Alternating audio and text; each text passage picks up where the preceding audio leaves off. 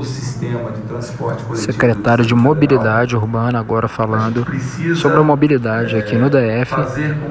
E vamos ver se ele vai especificar bem aqui em relação a Águas Claras. A licitação do transporte coletivo se torne uma realidade, e para que isso se torne uma realidade, a gente precisa realmente implantar o sistema de integração, o bilhete único com cartão cidadão, com é, confiabilidade no sistema, com é, capilaridade no processo de abastecimento desse cartão e de fornecimento do cartão para toda a população. Sem isso, a gente vai ter um sistema que foi planejado em 2013, mas que não foi implementado e não será implementado porque todo o sistema planejado em 2013 depende dessa integração do sistema de tarifas técnicas e é, distribuição dos fluxos das cidades nas linhas troncais para o centro do plano piloto. O segundo, é, a gente detalha como equipamentos e sistema. Nós precisamos é, aumentar a disponibilização de ônibus dentro de todo o modelo. Eu não posso pensar que eu vou priorizar o transporte coletivo e vou trazer as pessoas hoje que utilizam o transporte individual para o sistema de transporte coletivo sem aumentar a oferta de ônibus e a melhoria né, dessa distribuição dos ônibus para poder aumentar a frequência e aí sim atender toda a demanda que a gente entende que viria do transporte individual hoje, que lota o trânsito e causa esses engarrafamentos é, enormes, sem você aumentar a frequência e aumentar a disponibilidade de equipamentos. E por último, é, a infraestrutura, que foi citada aqui né, pelo professor como necessária para poder é, desenrolar um pouco o fluxo dos veículos. E aí nós temos aqui que foi é, basicamente tratado a questão do veículo de passeio.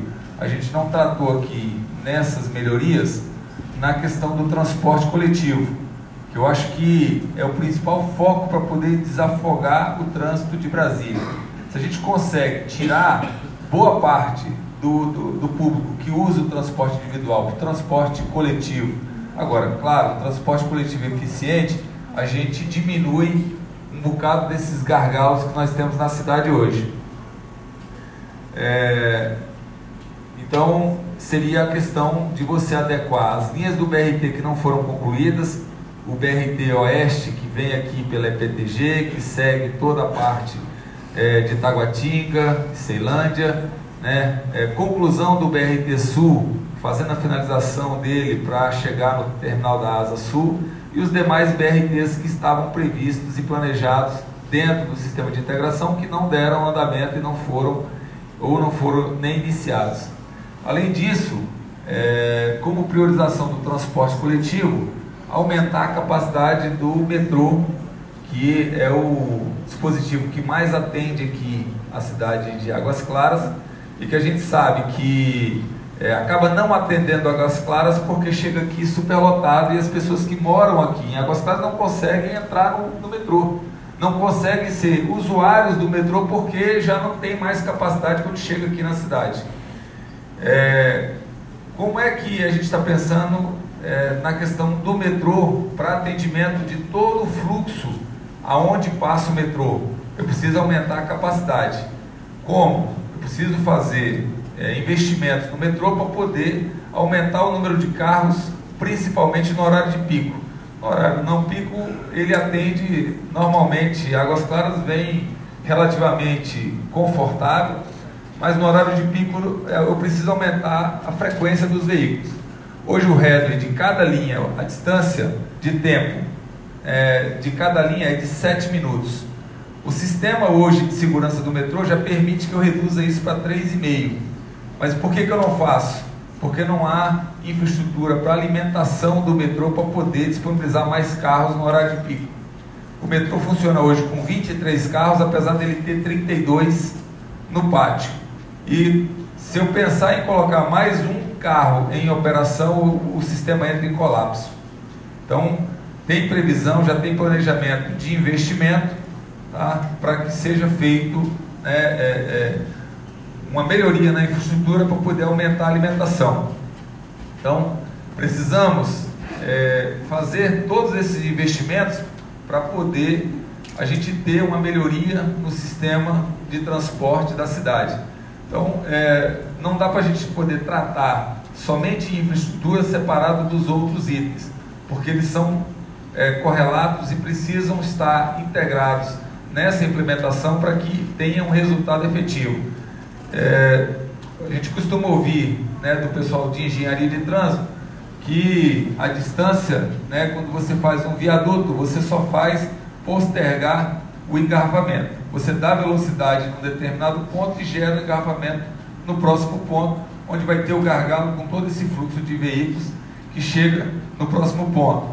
Então, é, não, a gente tem que pensar, claro, em infraestrutura para poder melhorar esse sistema viário, mas pensando também em redução da quantidade de veículos no trânsito, né, favorecendo o transporte coletivo em detrimento do transporte individual para que a gente possa diminuir a quantidade de carros na cidade.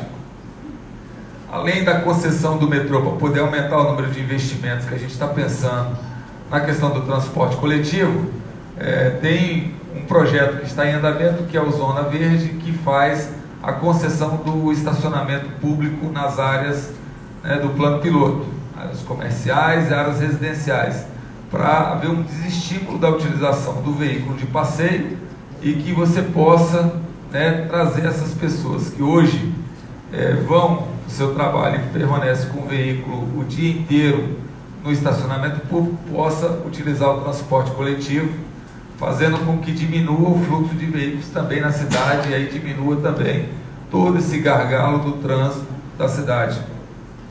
Esse projeto está em andamento para que a gente possa implementar ainda é, no ano que vem é, essa estratégia do estacionamento da Zona Verde para diminuir a quantidade de veículos dentro da cidade.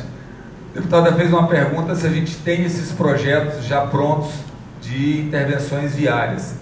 Os projetos que nós temos hoje são os projetos de, é, principalmente, de é, incentivo ao transporte público com a criação dos BRTs, construção de alguns viadutos do sistema viário que hoje causam gargalo, mas é, estamos fazendo alguns estudos pontuais, como foi colocado aqui pelo administrador, uma, um aumento é, de faixa em rotatórias para poder eliminar o fluxo é, de veículos é, é, parados, é, esperando a travessia de quem está vindo no sentido à esquerda, é, faixas livres para passagem direta. Então, é, eliminação de alguns pontos críticos na cidade que consegue diminuir um pouco o gargalo.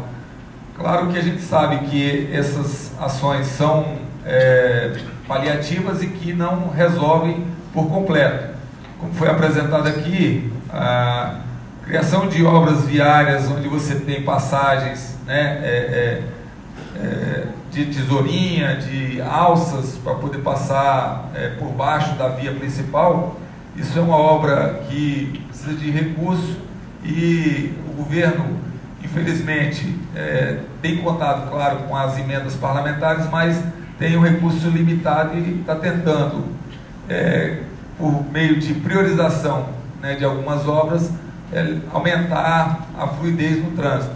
Mas é, a gente não tem todos esses projetos elaborados para poder já iniciar de imediato e tornar isso realidade para a cidade.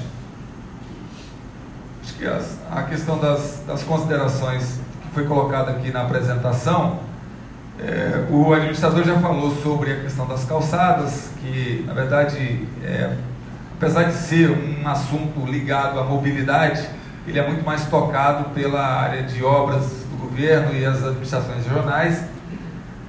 As ciclovias, é, em algumas audiências, inclusive com, a participação da deputada, já tínhamos recebido é, o input para que a gente pudesse fazer nas ligações né, da, das avenidas principais da cidade, que a gente fizesse como foi feito na principal. É, faixas para a ciclovia, a ciclofaixa, aproveitando a faixa de rolamento da rodovia, como foi feito nas, nas vias principais aqui da cidade, para poder já fazer interligação sem muito custo para a cidade. Com isso, eu, com base simplesmente numa sinalização é, horizontal, eu poderia disponibilizar novas ciclofaixas dentro da cidade, fazer interligação das ciclovias. Então, é, os técnicos já estavam no estudo para poder já adiantar isso. E a gente sabe que a ciclovia é muito mais eficiente do que a ciclofaixa, porque ela segrega e dá mais segurança para o ciclista. Então, o projeto vindo é, é bem-vindo e a gente prioriza a ciclovia em relação à ciclofaixa porque ele mais, traz mais segurança para o usuário.